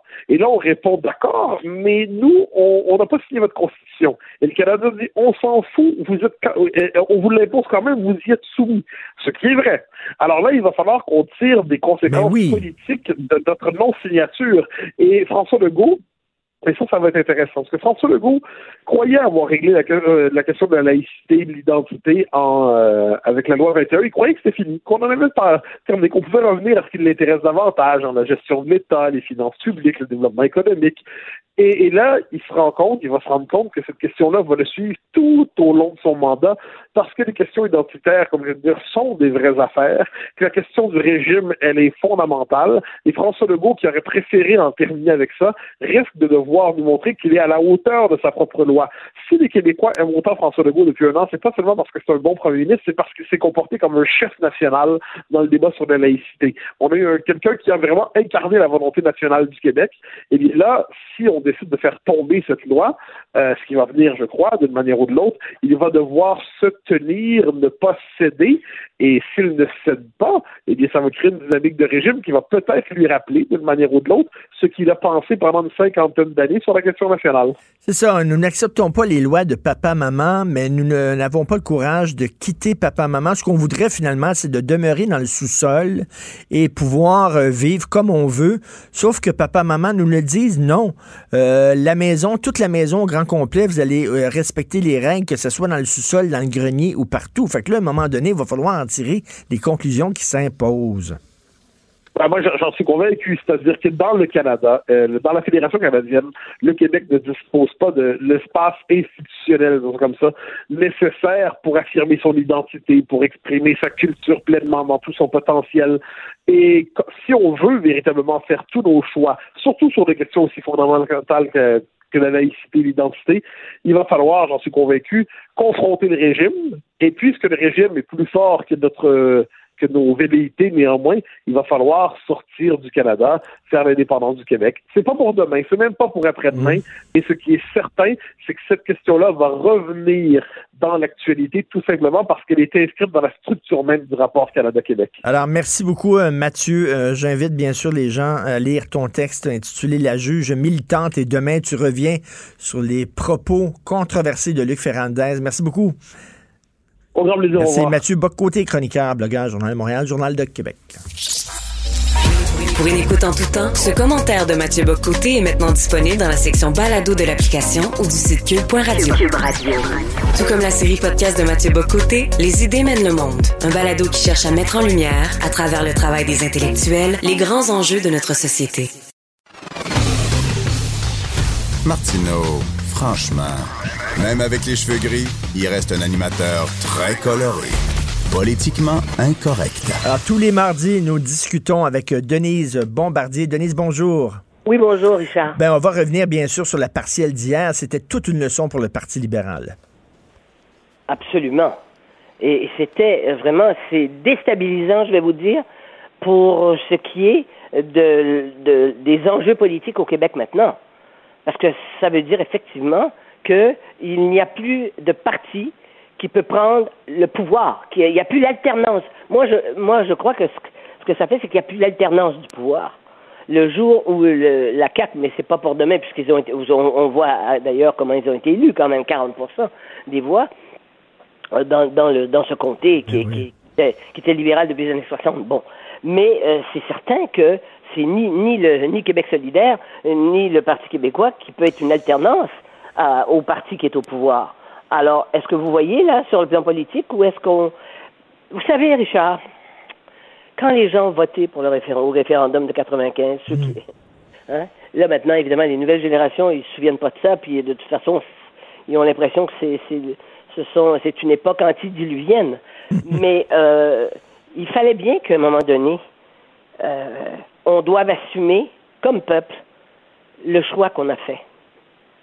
Oui. Et je crois que en ce sens-là, parce que j'ai réfléchi en plus depuis, euh, j'arrête pas de réfléchir là depuis 24 heures. Je me dis au fond, la CAC, hein, ça assure les Québécois qu'il y a des souverainistes là-dedans. Hein, que ce- celui que j'appelle ce matin dans mon papier, j'appelle Monsieur Monsieur euh, Monsieur Legault, c'est un, un souverainiste dormant. Mhm.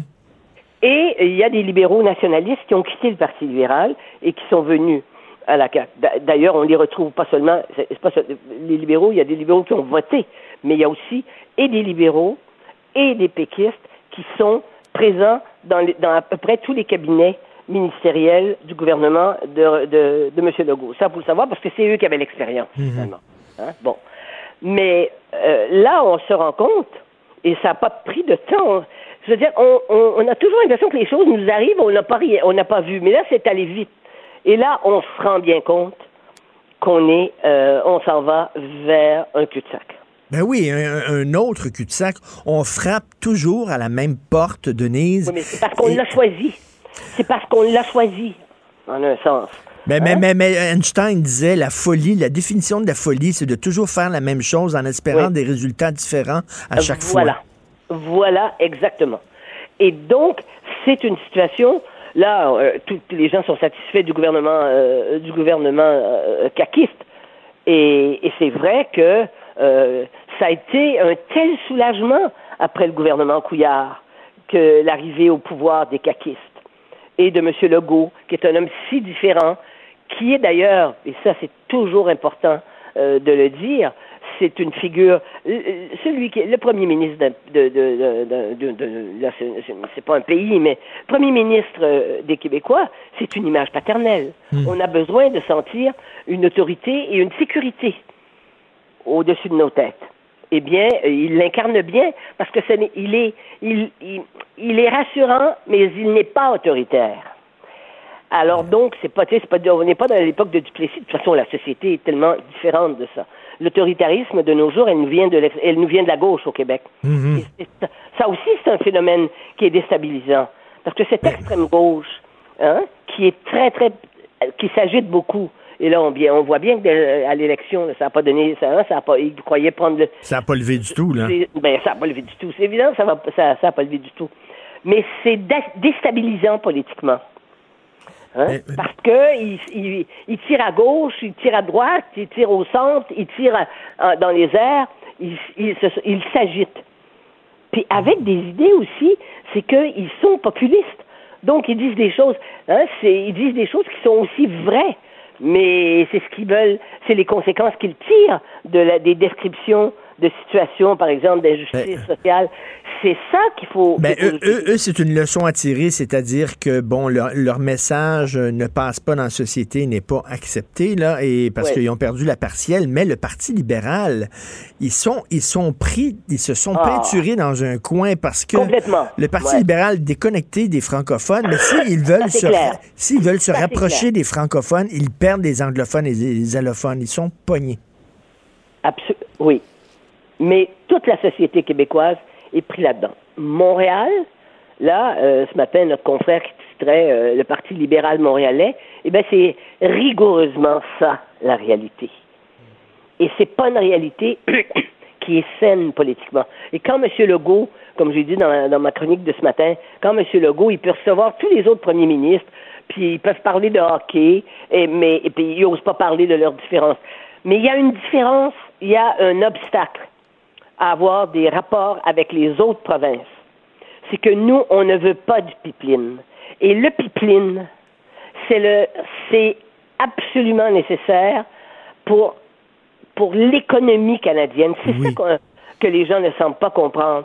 C'est que le Canada a été prospère et passé à travers, à travers des, des, des, des, des, crises économiques l'une après l'autre parce que il y a le pétrole. Mais, mais, mais, mais, Denise, regardez là.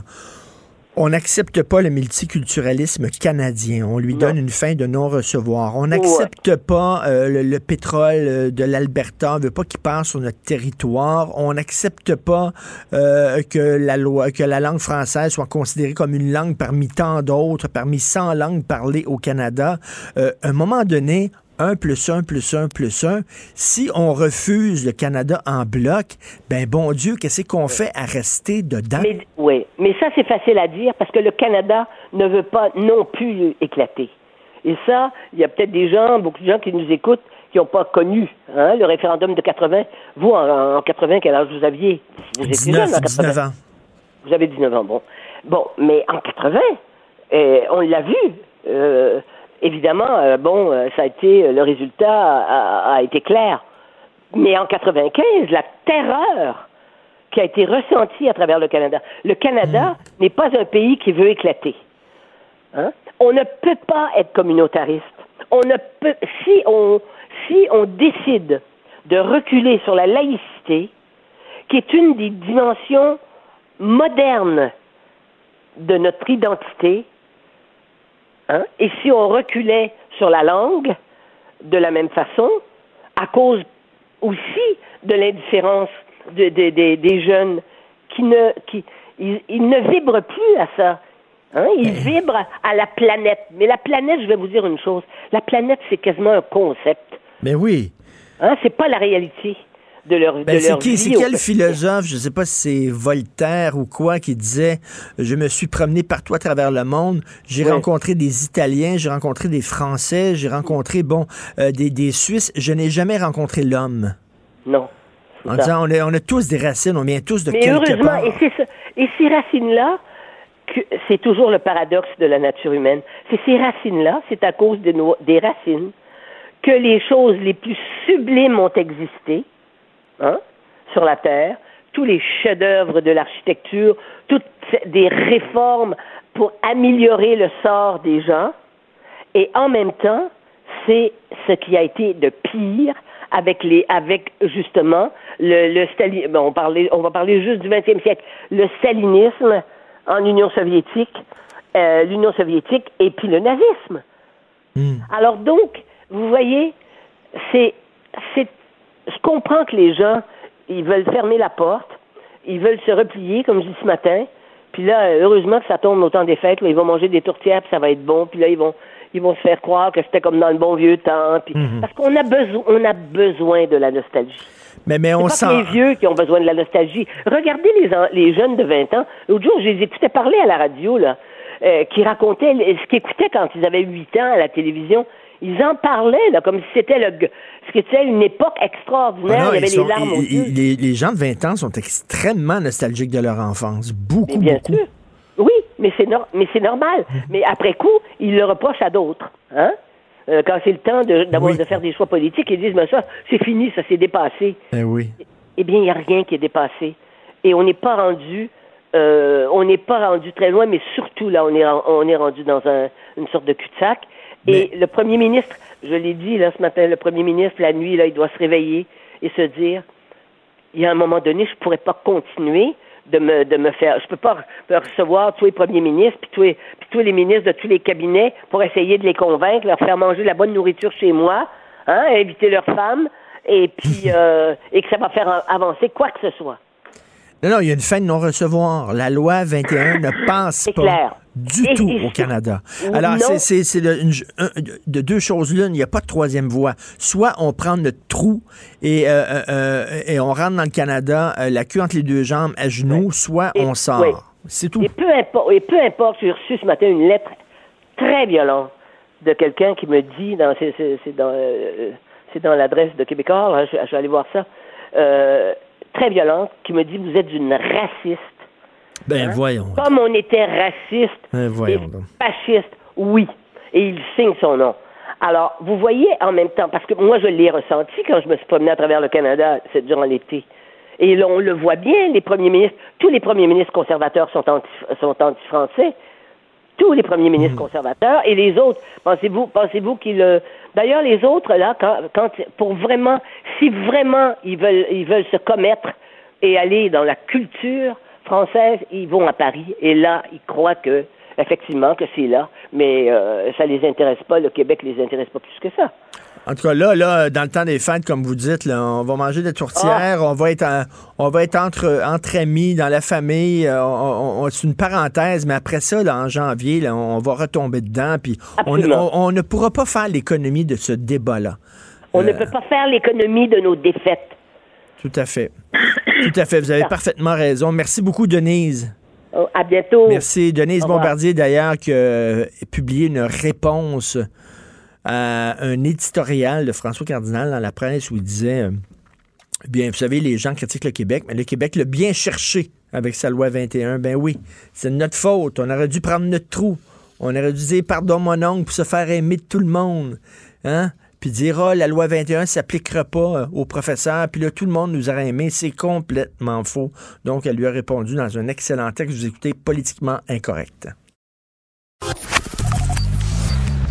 Richard Martineau. Politiquement incorrect. Cube Radio. Vous savez, depuis quelque temps, on parle beaucoup de la crise des médias. Les médias se demandent comment attirer des publicitaires parce qu'il y a beaucoup de compétition. hein. Euh, il y a Facebook, il y a Google, etc. Donc, les médias se demandent comment on peut attirer les publicitaires. Et de l'autre côté, la question se pose aussi de la part des entreprises. Comment rejoindre notre clientèle? Euh, c'est pas, c'est, avant, c'est que tu mettais de la publicité dans les journaux, on faisait une petite publicité. hein. Mais là, maintenant, il faut que tu sois inventif. Comment rejoindre ta clientèle? Il y a toutes sortes de façons maintenant qu'on tente de trouver du placement de produits dans des téléséries, dans des mini-séries, dans des films. Ou alors, il y a des entreprises qui partent leur propre magazine. Ce sont des magazines, mais publiés par des entreprises. Et là, des entreprises qui partent leur propre balado. Alors, euh, c'est le cas de Nissan Gabriel qui est parti un balado que vous pouvez retrouver ici euh, sur le Cube, sur le site de Cube Radio, section balado. Donc, euh, sur la route avec Nissan Gabriel, on peut en entendre un extrait.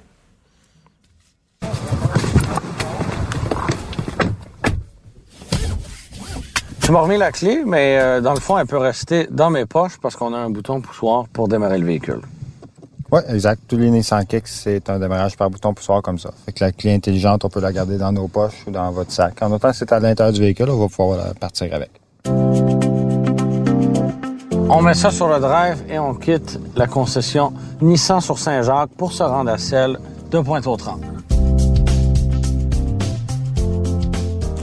Alors, vous connaissez Germain Goyer. Germain Goyer est chroniqueur au guide de l'auto. Vous pouvez l'entendre euh, souvent à Cube Radio. Alors, euh, dans ce balado-là, c'est un balado de cinq épisodes. Il y a Germain Goyer du guide de l'auto. Benoît Leclerc, expert auto du groupe Nissan Gabriel, qui font des tests d'auto.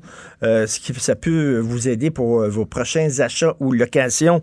Nous allons en parler avec M. Marc Choquette, directeur général chez Nissan Gabriel, et Benoît Leclerc, directeur adjoint des ventes chez Nissan Gabriel. Bonjour, messieurs.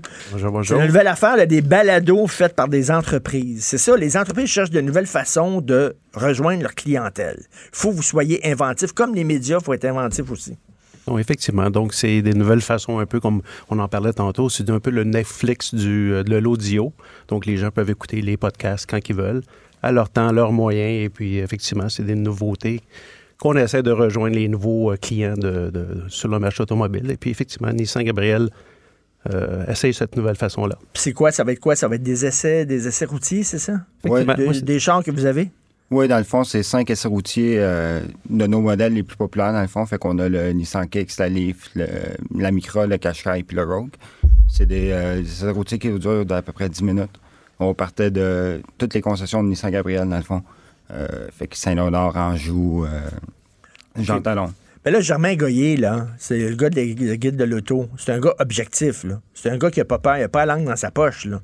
S'il voit qu'il y a quelque chose euh, de, négatif dans un auto, euh, je sais pas, euh, c'est- moins fort que, que il, va donner des notes négatives aussi de temps en temps ou quoi? C'est- c'est- Euh, il oui. va dire euh, cette auto-là, euh, peut-être, mettons, attire moins que l'autre auto, euh, au point de vue confort, est peut-être moins confortable que tel autre modèle. Est-ce que c'est. Il va garder quand même son objectivité, Germain? Oui, ça, c'est sûr. Il n'a pas le choix de garder son objectivité pour garder sa réputation. Mais euh, non, je pense qu'il a bien apprécié les, les essais routiers qu'ils ont fait. C'est sûr, il, il les a déjà essayés avec son métier. C'est- Ça fait partie de la job de tous les essayer, les modèles disponibles. Là, ça, ça le faisait découvrir aussi les équipements disponibles et les, les éléments de sécurité qu'on a rajoutés dans les véhicules, les changements avec les années. Y a-tu des autos électriques là-dedans?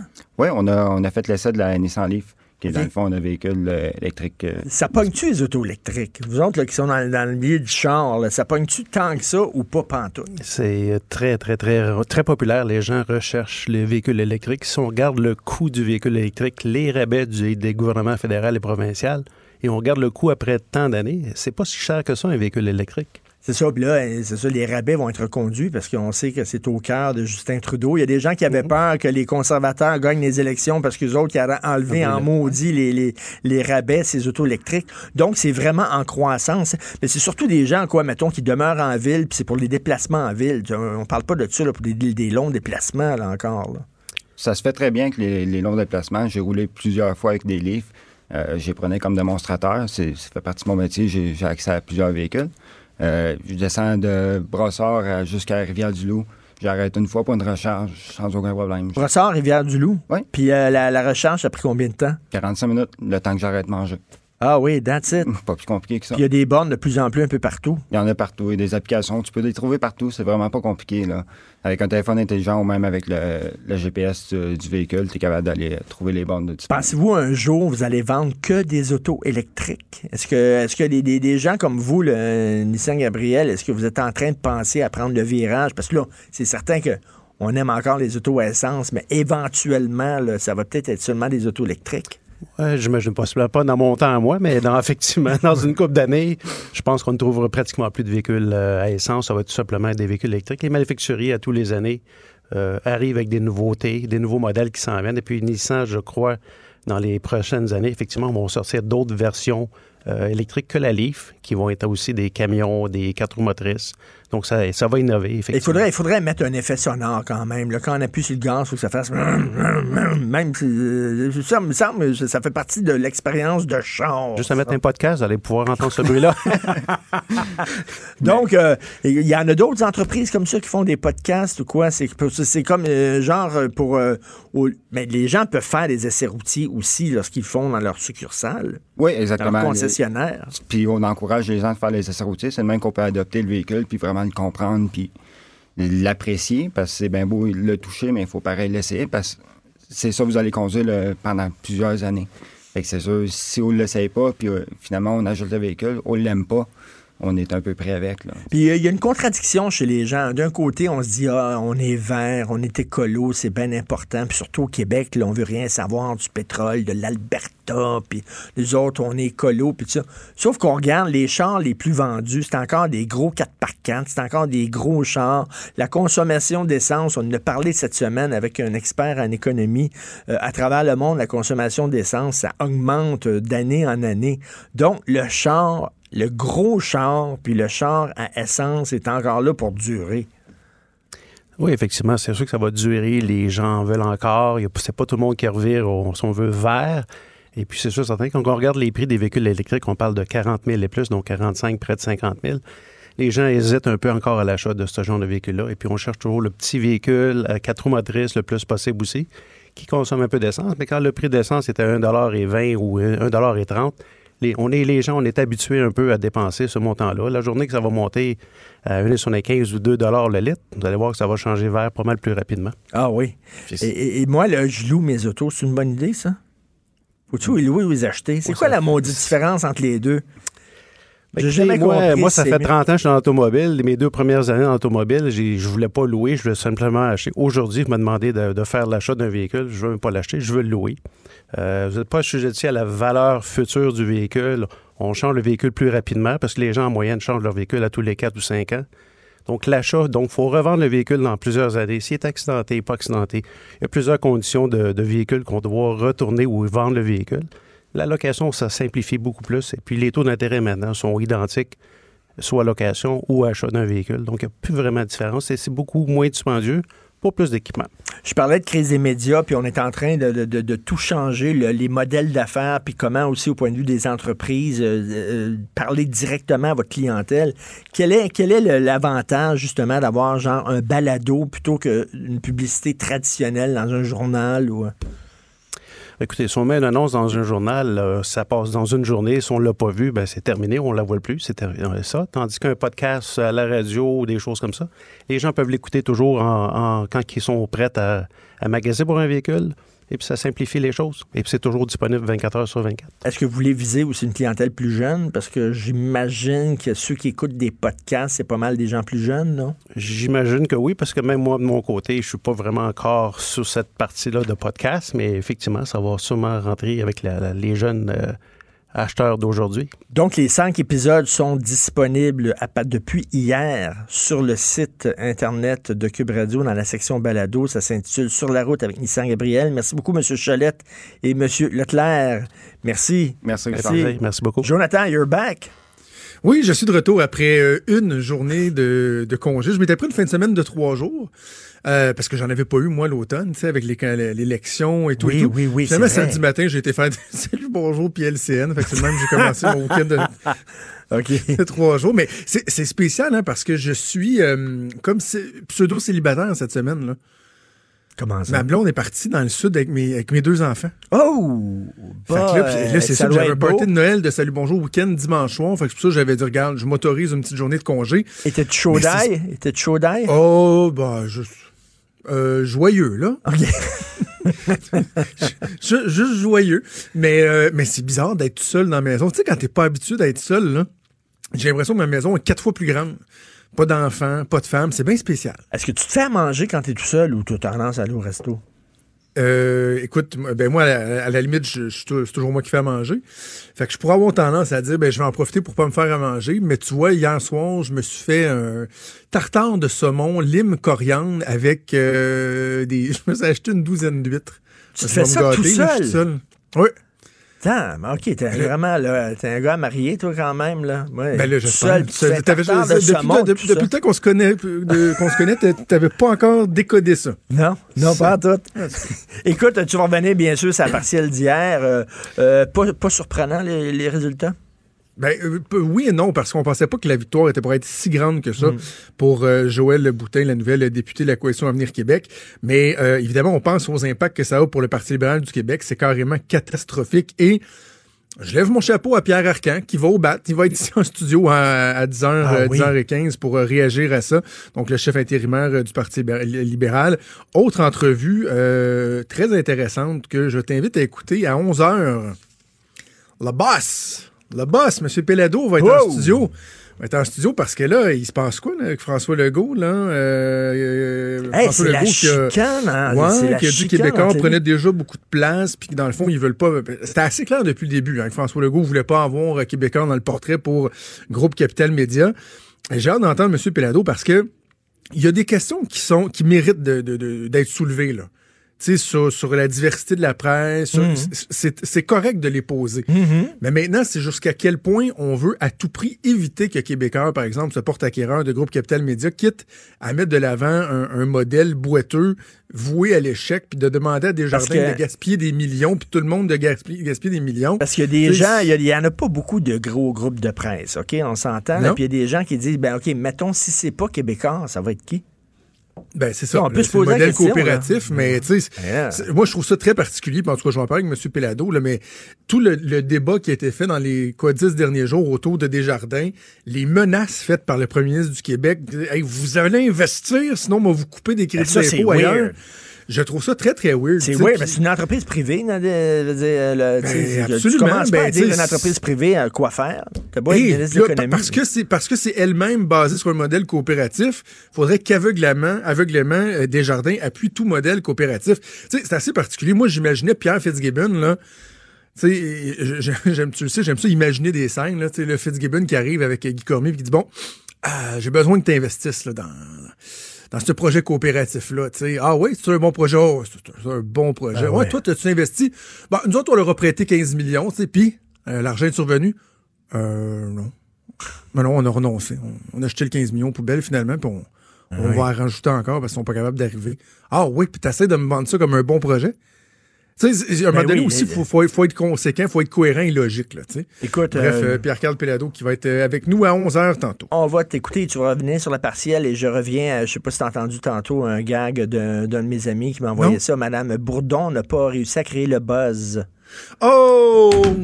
Merci beaucoup, j'aime mon public, je suis comme la poune. Alors, on t'écoute avec euh, Maude tantôt. Merci beaucoup à Hugo Veilleux, la recherche, Fred Rio à la console et parfois au micro. On se reparle demain à 8h. Passez une excellente journée politiquement incorrecte.